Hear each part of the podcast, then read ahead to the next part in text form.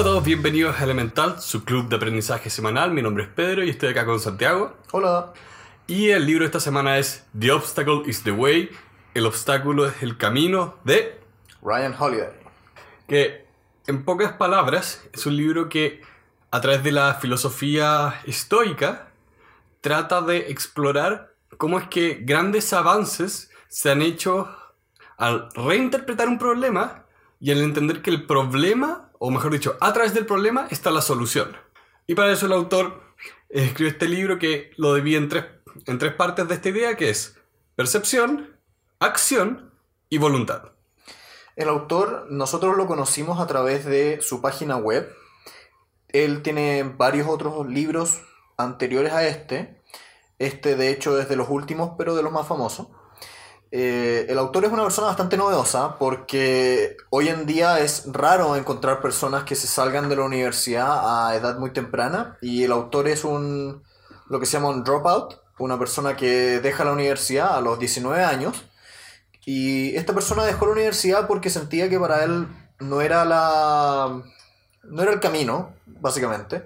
Y decidió ser aprendiz de un autor que algún día leeremos también en este podcast, que se llama Robert Greene, que se ha hecho muy famoso en el mundo debido a que Robert Greene hizo un libro que se llama Las 48 eh, leyes del poder, que muchos han catalogado como el Maquiavelo moderno.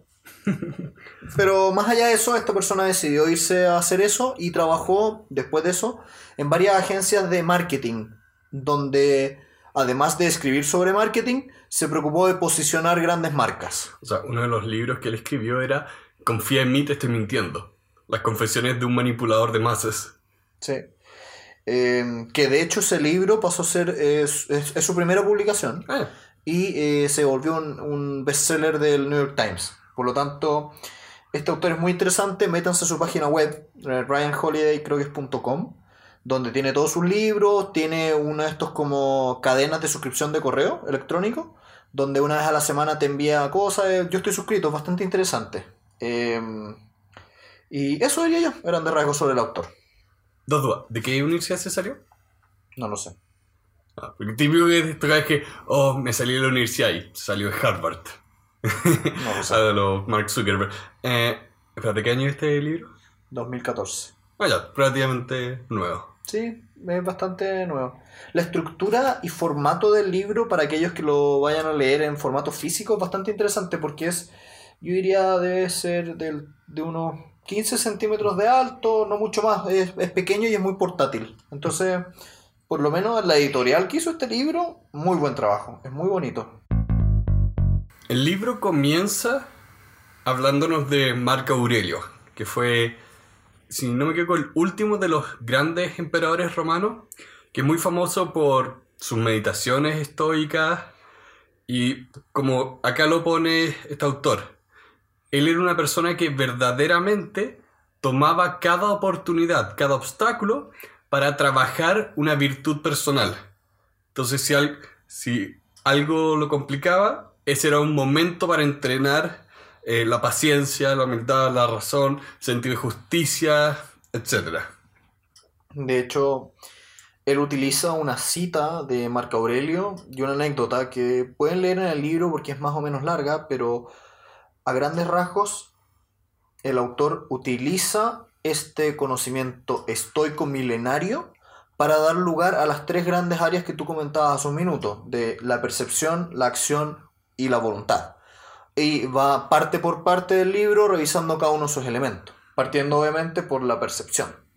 Y ac- acá encontré que es muy importante que él parte con el problema de la percepción y no de la voluntad, porque la voluntad tiene este, esta mala reputación de que es la cosa más importante, de que todos son problemas de voluntad. Cuando en realidad acá lo pone muy bien que cada problema para nosotros va a ser único, porque depende de cómo estamos preparados para actuar ante ese problema. Y quiero partir con eso porque para mí fue una de las mejores cosas de este libro, que logran ponerlo en perspectiva de que esto no sea simplemente un libro de autoayuda, que siem- siempre logró, si bien ser motivacional, al hacer entender lo importante del estoicismo y de la percepción, lograba mantener los pies en la tierra, de que muchas de estas cosas son personales y se trabajan a nivel individual. De hecho, yo leyendo otros libros de estoicismo, la idea del estoicismo es ser una filosofía, pero una filosofía de carácter práctico. ¿Qué quiere decir eso? Que es una forma de ver el mundo, pero una forma, una forma de ver el mundo a través de la cual tú actúas. Por lo tanto, esto deja de ser de esos libros de autoayuda netamente motivacionales, tu voluntad todo lo puede, confía, eh, piensa positivo, sino más bien actúa de manera positiva, actúa de manera conforme a tu filosofía. Y en ese mismo sentido, eh, el libro hace bien la, descripción de que las cosas de la realidad entran a tu ser a través de tu percepción. Y en esa parte del libro me gustó mucho la cita que hacía a una anécdota de Rockefeller, de que Rockefeller cuando era pequeño muchas veces se enfrentaba ante muchas vicisitudes distintas y la gran característica que tenía era esta mentalidad calma, de ser capaz de recibir las crisis con una mente fría. Y cómo eso lo llevaba a ser inteligente en el momento de las crisis. El ser capaz de entrenar tu percepción afecta profundamente tu acción finalmente. Y de esa manera seremos capaces de ver oportunidades en los desastres. Acá hay una cosa muy interesante que hablan de las cosas, no, no hay que pensar que las cosas no son malas, sino que hay que pensar voy a hacer las cosas buenas. Entonces vas de la acción a la idea y de la idea a la acción. Entonces ahí con, estas anécdotas siempre era que no era que las personas estoicas eran inactivas, que creo que esa era mi percepción del colegio, cuando nos hablaban de los estoicos, que eran personas casi como estos Jedi que siempre estaban tranquilos y no hacían nada. Acá, cuando lo planteas, gente que trabaja sus emociones para tomar acciones que el resto de las personas no son capaces de tomar y en muchos casos es la mejor acción posible. No sé, ¿qué, opinaste tú respecto de la cita que comenzaba el capítulo segundo que decía, elige no ser herido y no serás herido. Elige no sentirte herido y no lo serás. ¿Te gustó? sí, especialmente hoy en día con Internet.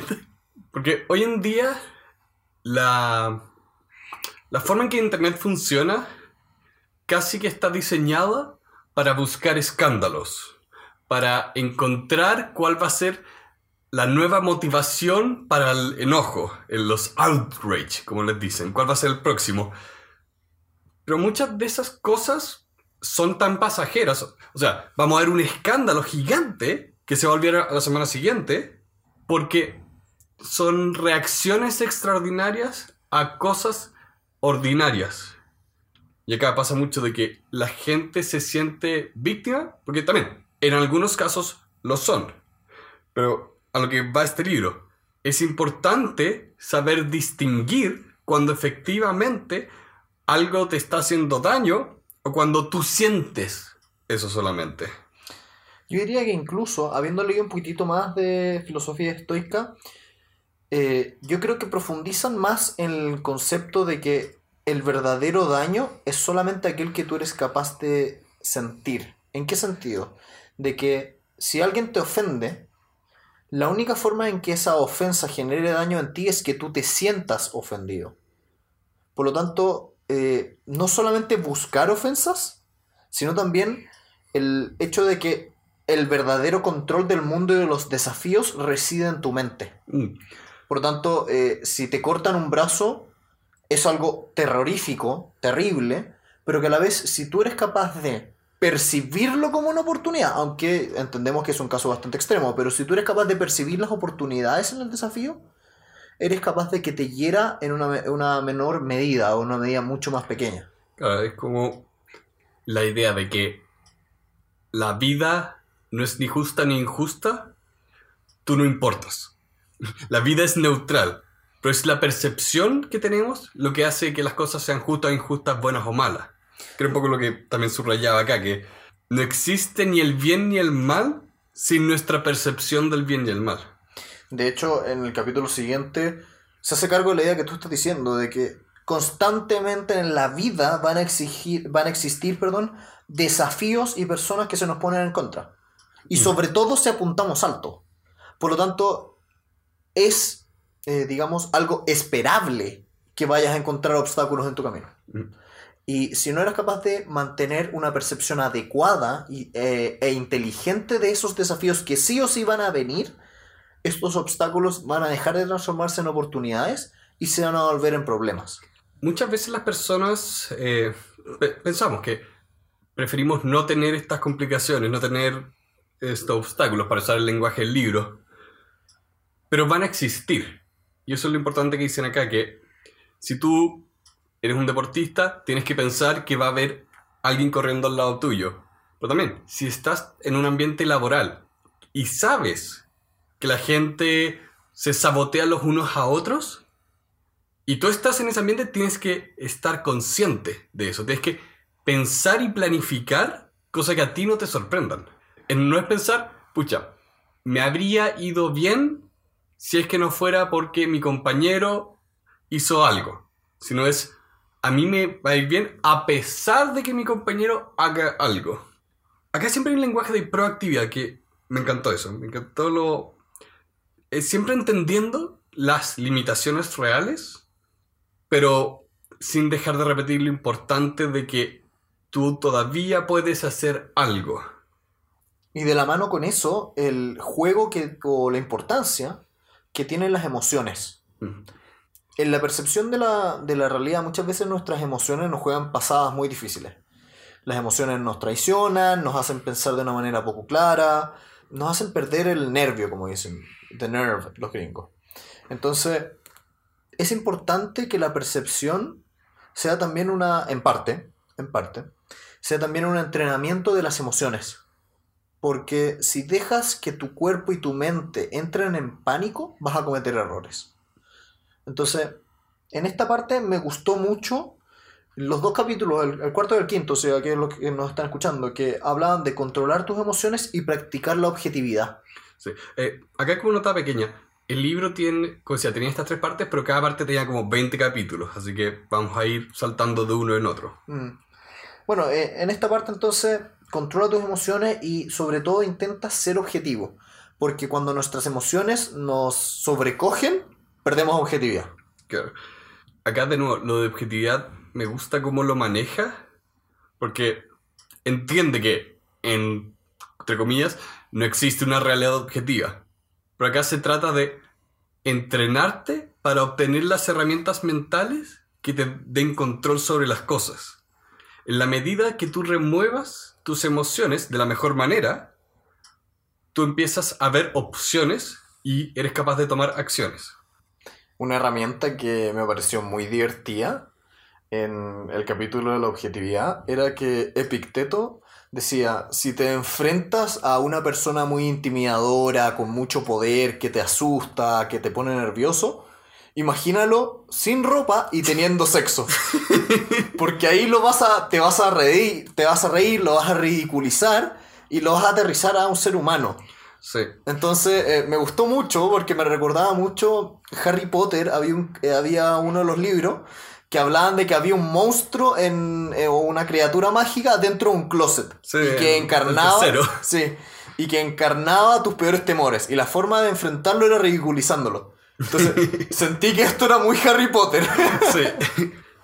Volviendo a este libro, que de hecho el capítulo de la objetividad partía con esta frase de la expresión pasó esto y es malo, en realidad son dos cosas. Es pasó esto y el sentimiento de es malo. En esos lugares es donde hay que ser capaz de separar la cosa de la emoción. Si algo te intimida, ridiculízalo, porque no puedes evitar que una persona te intimide, pero puedes hacer algo una vez que aceptas que te intimida. Es como la primera reacción es involuntaria, tu segunda acción tiene que ser totalmente consciente. Además de manejar tus emociones, el autor recomienda, Ryan recomienda alterar tu perspectiva. Y yo creo que ese esa es la frase que más me, me- me re- me resonó en la primera parte. De la realidad que te enfrentas está llena de obstáculos. Te vas a encontrar un, un montón de vallas que, te van a, que se van a interponer en tu camino. Y la forma en que tú las percibes es la clave. Y sobre todo, y aquí está la clave, si eres capaz de cambiar la perspectiva negativa por una perspectiva positiva de oportunidad, encontraste la fuente de la, de- no sé si la felicidad, pero la fuente para transformar las dificultades en oportunidades. Es la percepción. Sí, y acá me gusta mucho la herramienta verbal que entrega de... La perspectiva tiene dos componentes. Cuando hablamos de perspectiva como contexto o perspectiva como marco para las cosas. Y es el segundo el que tenemos que tomar control de cómo enmarcamos las cosas. Porque acá me pasó que pensando, leyendo este libro, pensaba mucho en fracasos que tuve durante la universidad, eh, fracasos que me costaron mucho, mucho dinero, y cómo nunca les había dado el cuadro apropiado para aprender de ellos. Y eso es algo que, por un lado digo, ¿cómo me demoré más de 5 años en aprenderlo? Pero al mismo tiempo, oh, ahora tengo esta herramienta para los próximos 40 años. 40, yo creo que más incluso. Ah, quiero ser generoso. Pero eh, la perspectiva, encuentro muy valioso tu punto, porque la perspectiva no solamente es de los obstáculos futuros, también es de los obstáculos pasados. Estoy muy de acuerdo. A mí también me sucede que me he enfrentado a situaciones de vida muy extremas y hoy, ya habiendo pasado el sufrimiento, agradezco en cierta medida todos esos dolores y problemas, porque han significado una oportunidad de crecimiento personal han significado una oportunidad de darle un sentido a tu personalidad y a tu futuro, a tu carácter, a tu forma de reaccionar. Entonces, me gusta mucho como dice, cambia la perspectiva. Y otra herramienta, y volviendo a las anécdotas del libro, otra, cosa muy interesante de este libro respecto a su estructura es que la gran mayoría de los capítulos inician con una historia, con una historia de algún personaje histórico o de algún personaje eh, conocido actualmente.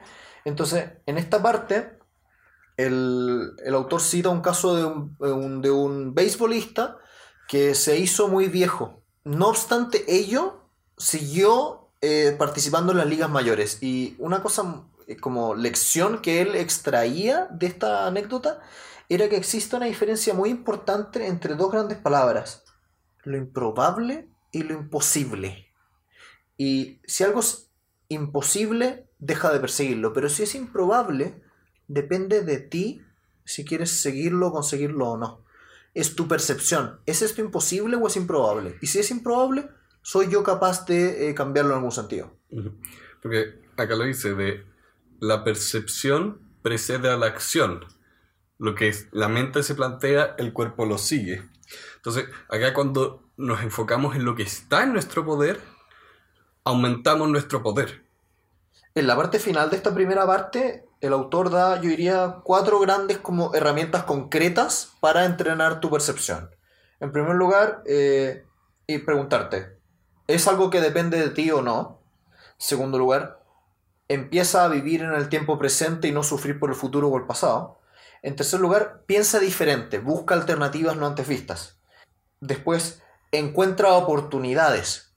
Y finalmente, y con esto enlaza la segunda parte, prepárate para actuar. De todas esas herramientas, ¿cuál fue la que más te gustó? Yo diría que el prepárate para actuar. Porque, bueno, me, me gustan las cosas concretas. O más que las cosas concretas, me gusta la importancia de las acciones con propósito.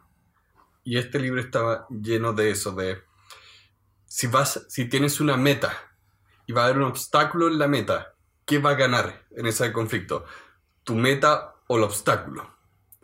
Cosas como esa son las que más me... Creo que son las ideas más fuertes que hay acá y que más puede llevar a otro lado. Y yo diría que con eso cerramos la primera parte del libro. Como decíamos, Gracias, vuelvo a la próxima semana.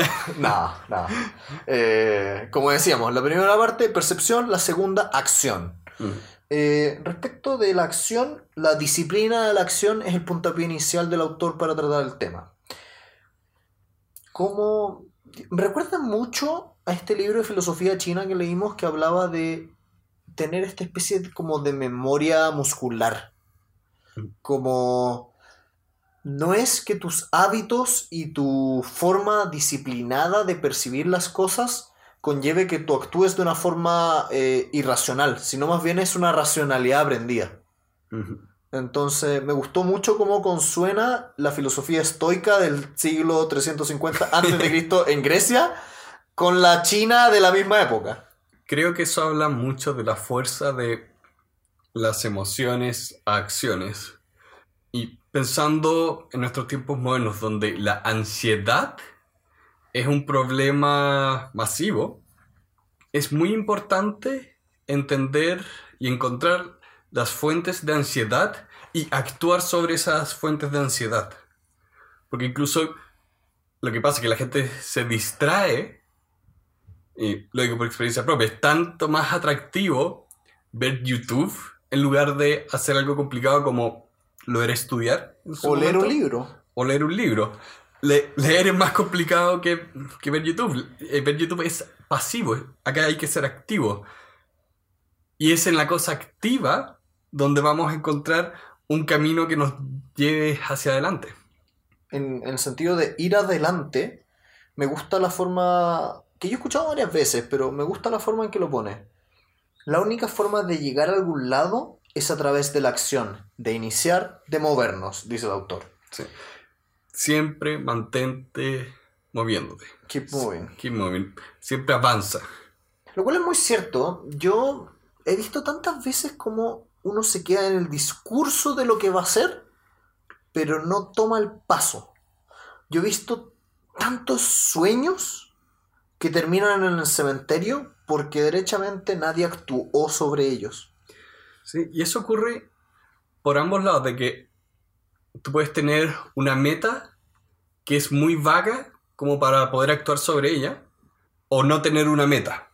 En cualquiera de esos dos casos, nunca estás pensando en el futuro. Y nunca estás trabajándote a ti mismo o las cosas que estás haciendo. Mezclando un poco lo que veíamos con Getting Things Done, con lo que vimos en todos estos otros libros y con lo que vemos acá, que es importante el ejercicio personal de ir creciendo. Y una cosa que más me gustaron de este libro es la parte que habla de cómo hay que reinterpretar los fracasos. Que habla de la acción y el fracaso son dos caras de la misma moneda. Y hay que aprender a lo que se usa mucho en el mundo del diseño, de iterar. Iterar es, en lugar de estar horas planeando cómo hacer algo, es hacer la versión mínima, cosa que tú empieces a trabajar sobre eso. Y que tengas siete versiones de algo, porque la octava va a ser mejor que si trataste de hacer una sola versión buena. Y eso se puede aplicar a eh, ensayos, estudios, análisis, lo que sea. De hecho, hay, un, hay una frase muy conocida que es lo perfecto es enemigo de lo bueno. Mm. Muchas veces el buscar la perfección te termina paralizando. Y al final del día no es la forma de llevar los obstáculos. Los No. obstáculos que van a venir hacia ti no deben ser superados perfectamente, sino que deben ser superados, pero seguir avanzando. Eh, también me gustó en esta parte que hablaba de la persistencia o la resiliencia, si quieren ponerle en términos un poquitito más como humanos, que me resuena mucho con una especie de, de frase motivacional que había en mi familia, que era que nos pueden demorar, pero jamás detener. Eh, que es una frase que repetía mi abuelo y la repetía mi madre. Nos pueden demorar, pero jamás detener. Y que yo he hecho parte de mi día a día, donde si encuentro que algo no está funcionando, lo veo como algo que me demora, pero no algo que me haga totalmente de- detenerme. Entonces, encontré muy bonito que esa misma idea estuviera casi textual en el libro. Y con todas esas cosas salta a lo que son los procesos, porque, de nuevo, este libro tiene los pies en la tierra, entonces entiende que no se trata de iterar por iterar, no se trata de sacar algo malo, pero se trata de trabajar. Y acá el trabajo, mejor para usar el lenguaje del libro, el proceso se trata de terminar. Se trata de llegar a un objetivo y sumándolo a lo que dice en el capítulo siguiente, se trata de dividirlo en partes, ir uno por uno avanzando las cosas. Sí, de hecho, cuando se refiere a nuestras propias acciones, el desorden y la distracción son la muerte, dice el autor. De hecho, yo tomé una vez un curso online que se llama Learning How to Learn, que es el curso online de Coursera más tomado de todos los tiempos. Sí, yo me lo hice. Eh, y unas cosas que hablaban ahí de preocúpate del proceso y no del producto. Acá está hablando esto, pero decía, no te preocupes de leer el libro de 100 páginas, preocúpate de leer 10 minutos. Y lee 10 minutos y concéntrate en el proceso. Porque los procesos tienen principios y fines. Tú puedes racionalizarlos y vivirlos de una manera que no te produce ansiedad. Y eso es importante acá, sumándose a todas las otras cosas de perspectiva, de que controlas tu cerebro, que el cerebro no tiene un cerebro, hay que aprender a trabajar alrededor de eso.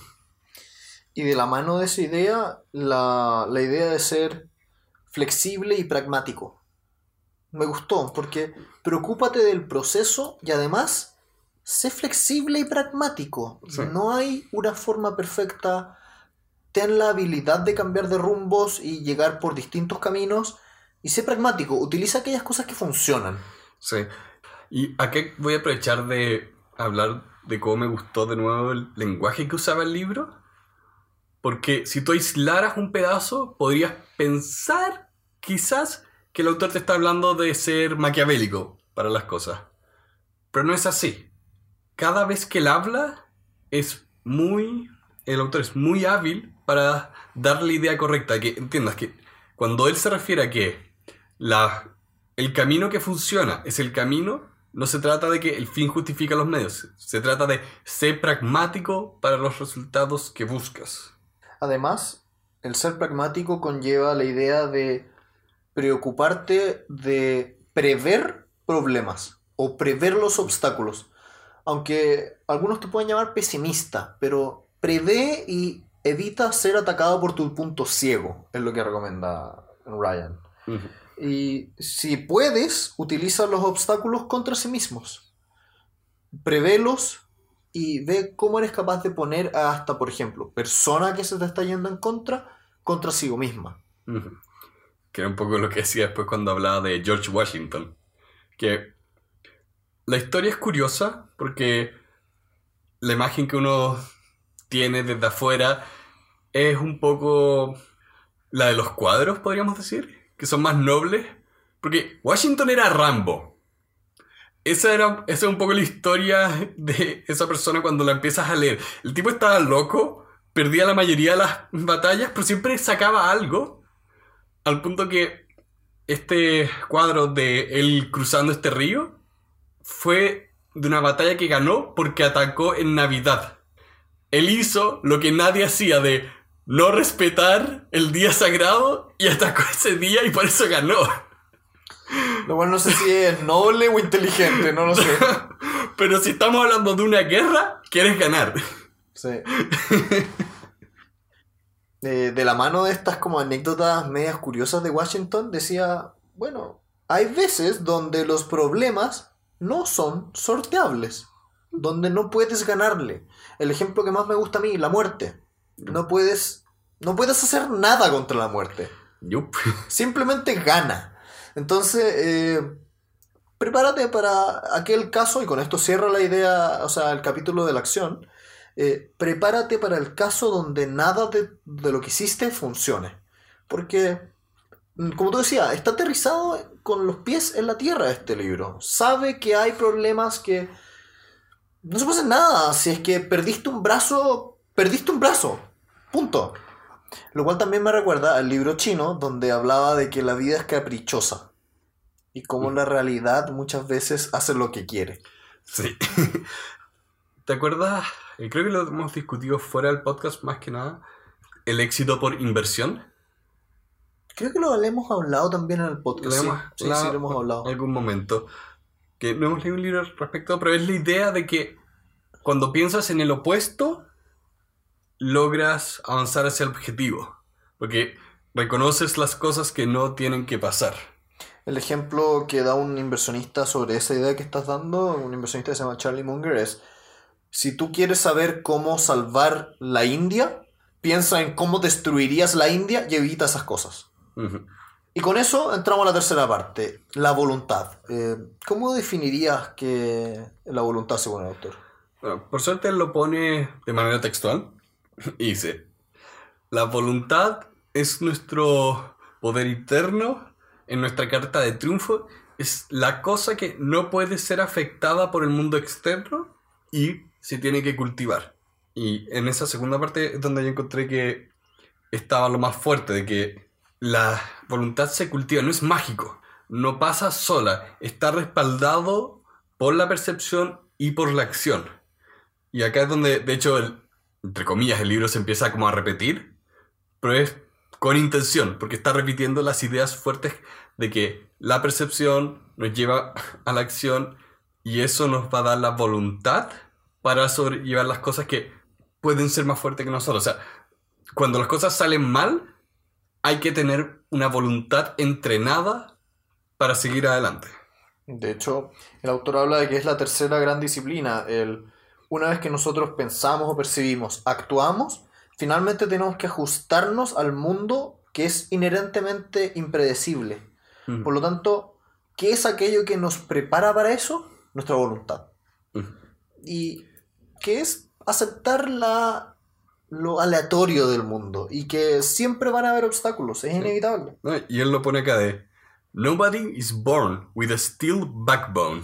Nadie, tiene un- nadie nace con una columna vertebral de hierro. De...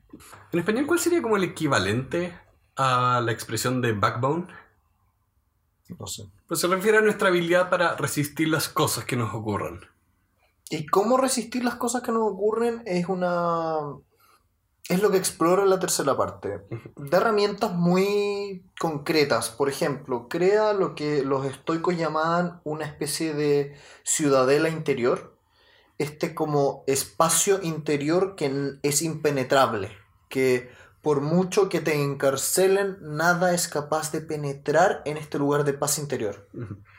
Y eso es algo que vemos mucho, especialmente con la gente religiosa y espiritual, cuando están en situaciones de mucho estrés, muy precarias, como esta fe que tienen, les da una fuerza interna. De, de nuevo, y acá quiero separar religión de fe, porque es la fe que tienen, que es lo que les da la fuerza interna de, acá me puede estar pasando lo peor del mundo, pero esto me da paz mental. Además, eh, utiliza la técnica de la anticipación. El anticípate a que van a venir muertes. Van a venir problemas. Piensa negativo. Y sobre todo la clave aquí es no repetir lo que decía anteriormente, sino más bien manejar las expectativas. Sí, esa es la clave de este capítulo, el ser capaz de no pensar que siempre todo va a salir bien. Mm, Ahí está, ahí está el punto. Eh, también por otro lado, saber aceptar. Saber aceptar que la vida es así, está bien, ciertos accidentes van a pasar y que no debes rendirte. Yo creo que esa es como una de las cosas que repite harto el libro. Eh, también otra cosa muy interesante es la forma en que están escritos estos últimos capítulos. Son, yo diría, muy motivacionales Sí. pero sin entrar en lo que lo, en, en lo medio Libre autoayuda. sí está en el límite está en el límite muchas veces si lo descontextualiza sí podría ser claramente un libro autoayuda pero en el conjunto quedan bien Sí. Y de las cosas que me encantaron acá era frase clásica de prepárate para lo peor eh, y espera lo mejor. Y también esta de que era la creo que era de Marco Aurelio la oración de serenidad. La traducción sería algo así como dioses denme la fuerza para aceptar las cosas que no puedo cambiar, el coraje para cambiar las cosas que puedo y la sabiduría para distinguir la diferencia. Sí. Que de hecho se parece mucho a una oración católica, tengo entendido. Sí, Puede ser, puede ser. católica. O sea, en el catolicismo tomó mucho del, de los estoicos. Eh, otros, otros temas que van de la mano con la fuerza de voluntad son la perseverancia, que los alemanes llamaban Sitzpflicht. No sé muy bien cómo se dice eso en alemán, pero, Alemán no sabe alemán. pero en español sería algo así como el, el- esa fuerza que se mantiene adentro tuyo y ser capaz de quedarte hasta el final. Hay, hay una frase motivacional de un sujeto que se llama Les Brown que dice, It's not over until I win. Esto no termina hasta que yo gano. Y yo creo que es muy... Podría haberse agregado esa frase en este libro. Va Sí. muy de la mano. Sí, es que, por lo menos en esta última parte. Pero eh, acá el autor trata de sacar más que nada autores clásicos. Es importante escoger los ejemplos apropiados en todos estos libros. Porque no, no te sirve un autor motivador. Porque de esos hay varios. Pero también te sirve alguien que junta motivación con logros. Y como los logros fueron gracias a esta motivación extraordinaria. Y, y como motivación extraordinaria, el autor también sugiere, eh, piensa en aquellas personas por las cuales estás haciendo las cosas. Piensa no solo en ti mismo, piensa en el otro. Porque no desde un punto de vista de los mártires, sino más bien eh, de- del punto de vista de que si tú te enfocas en los demás, eres capaz muchas veces de disminuir tus propios miedos y problemas y olvidarlos. Y yo encuentro muy visual el, el ejemplo de acercarse a una familia en un estado de situación de calle extrema y después volver a tu hogar y observar verdaderamente con otros ojos lo que tienes. Y por favor, cuando hagan el primer acto de ir a observar a alguien en situación de calle, denle dinero. Que no sea un zoológico. Ojalá, o ayúdenla, no necesariamente dinero, pero sí. Sí, eh, yo me acuerdo. Bueno, aparte que hiciste que me acordara una pésima película que no voy a mencionar. Es, sí, recordé el capítulo de Los Simpson cuando nace Maggie. Que es la historia de cómo nace Maggie, que Homero había renunciado a su trabajo en la planta porque tenía solo dos hijos y después se venía este tercero y tenía que ir a pedir que lo contraten de nuevo después de que haya renunciado. Y era la política de la empresa poner una placa desmotivadora en el lugar de trabajo. Y lo que el capítulo cierra con que Homero modifica esa placa poniéndole fotos de Maggie encima que leen hazlo por ella. Y esa es como su motivación extraordinaria. Y otra cosa que habla acá este libro de tener una idea más grande que ti mismo te da la fuerza de voluntad para hacer esas cosas. También la idea de la mortalidad. Eh, una frase textual que leo que me encantó era, la muerte no hace que la vida no tenga sentido, sino más bien que la llena de sentido. Y yo lo he visto tantas veces en mi vida personal. Cada vez que me he enfrentado a situaciones donde gente muere, me pregunto, ¿por qué estoy aquí? Y eso es lo que más te empuja a hacer aquellas cosas que amas. Entonces, ante los problemas, piensa en la muerte. Piensa, este es solamente una piedra en el camino. ¿Es, es sorteable, sí o no? ¿Y cómo le puedo sacar sentido? Como dicen, todos vivimos nuestra vida sabiendo que vamos a morir, pero pensando que somos la excepción. Sí. Y es importante hacer el ejercicio de meditar en la mortalidad, no para deprimirse, sino para motivarse de que si me quedan 40 años de vida, ¿qué quiero lograr esos, en esos 40 años que sea valioso? ¿Qué es lo que quiero dejar? ¿Cuál es un poco el legado que quiero tener? Y por último, eh, prepárate para partir de nuevo.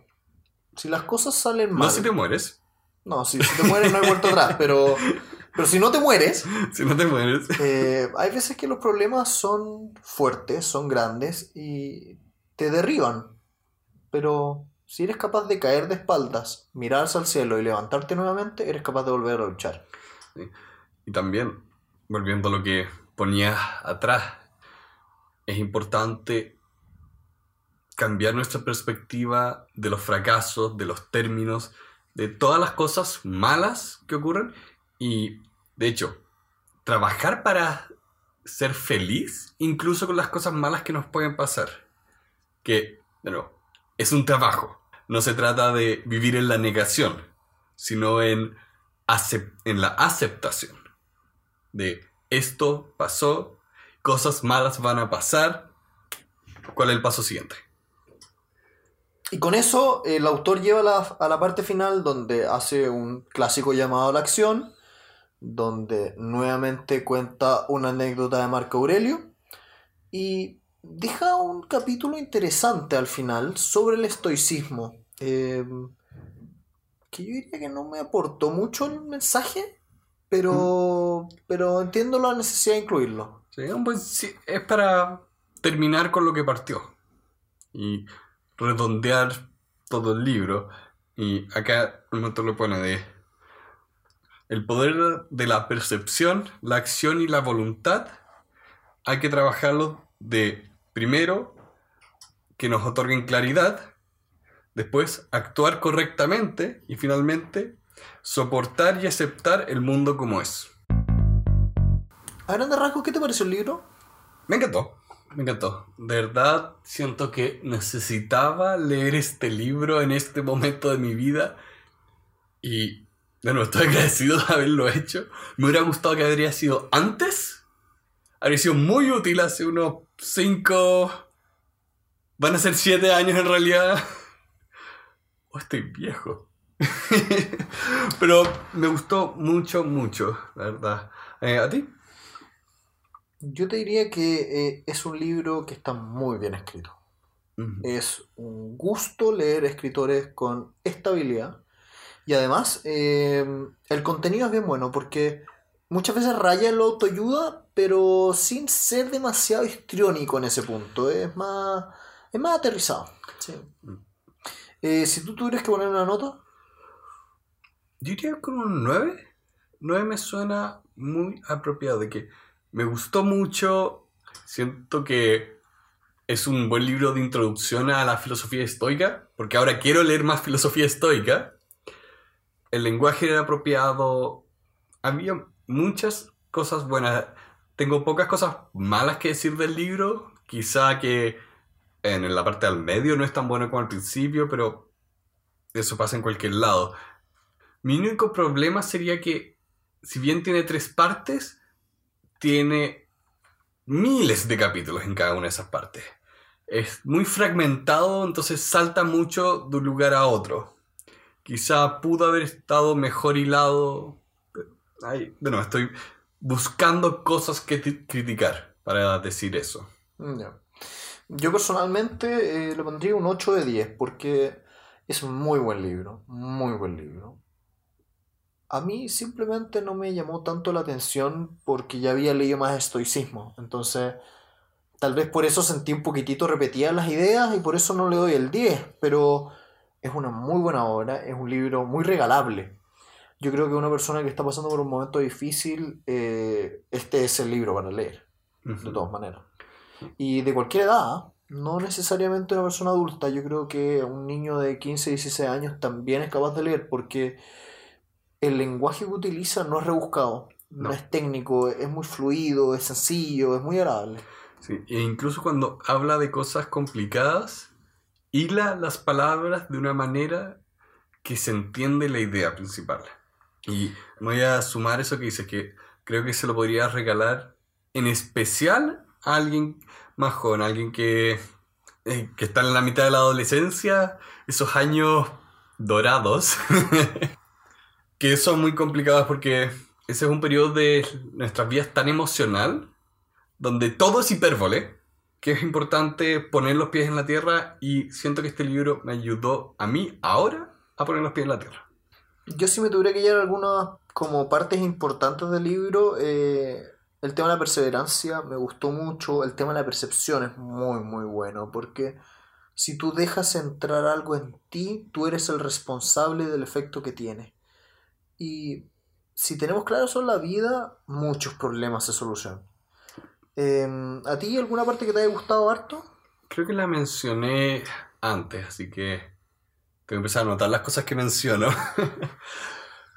Espero no estar repitiendo, pero la, al final de, creo que estoy en la mitad del libro, cuando habla de que donde apunta la cabeza, el cuerpo sigue, nuestra percepción precede la acción. Y la acción correcta sigue la percepción correcta. Creo que eso encapsula mucho lo que por lo a mí me gustó de este libro y la virtud de este libro y de esta filosofía, que no se trata de, cuando hablamos de una persona estoica, muchas veces hablamos de una persona que no muestra muchas emociones, que puede ser una persona fría incluso. Pero acá lo importante es no ser frío, en, no, no carecer de emociones, sino que hacer el trabajo interno para que sean las emo- emociones correctas. Porque hemos visto a lo largo de la historia qué pasa cuando nos dejamos llevar por el enojo, el miedo, la paranoia. Grandes atrocidades han ocurrido por esas cosas. El, el odio, ¿para qué decir? Entonces es importante que aceptemos nuestras emociones, trabajemos nuestras emociones y nos preocupemos de que sean las correctas y que eso nos lleve a mejores acciones. Como crear un podcast de libros. En, en lo personal, eh, un llamado a todas las personas que nos escuchan. Eh, el estoicismo es, un lib- es, una, es una corriente filosófica de la cual hay muchos libros y son muy baratos. Ustedes pueden eh, acceder a estos libros en cualquier librería local, pueden acceder a través de Amazon y no exceden los 10 dólares. Entonces, eh, Está en el dominio público. de hecho, sí. Entonces, eh, un llamado a todos aquellos que estén interesados. Marco Aurelio es, yo diría que de los primeros para leer, porque es bastante sencillo, es muy... eh, ustedes lo van a ver y son como parrafitos, parrafitos separados. Por lo tanto, eh, no es necesario que lean el libro de, de una sola tirada, sino más bien lo pueden ir viendo paso a paso. Muy recomendado, muy recomendado. Y obviamente, eh, gracias por escucharnos. Sí. Y que tengan una muy buena semana. Adiós. Muchas gracias a todos por acompañarnos una vez más en este club de aprendizaje. Para estar al día pueden seguirnos en las tres redes sociales, Facebook, Instagram y Twitter, donde podrán encontrar noticias y citas a los libros que leemos. Los invitamos a compartir con todos sus amigos este episodio para difundir sus ideas y hacer de este un mundo mejor. Les pedimos que nos dejen sus comentarios y opiniones en nuestras redes sociales y en particular las aplicaciones Apple Podcast y Overcast si están en iPhone y Podbeam y Stitcher si es que están en Android. Finalmente, los invitamos a suscribirse a nuestra comunidad en la aplicación de su preferencia. Muchas gracias a todos aquellos que forman parte de este club de aprendizaje. Que estén muy bien.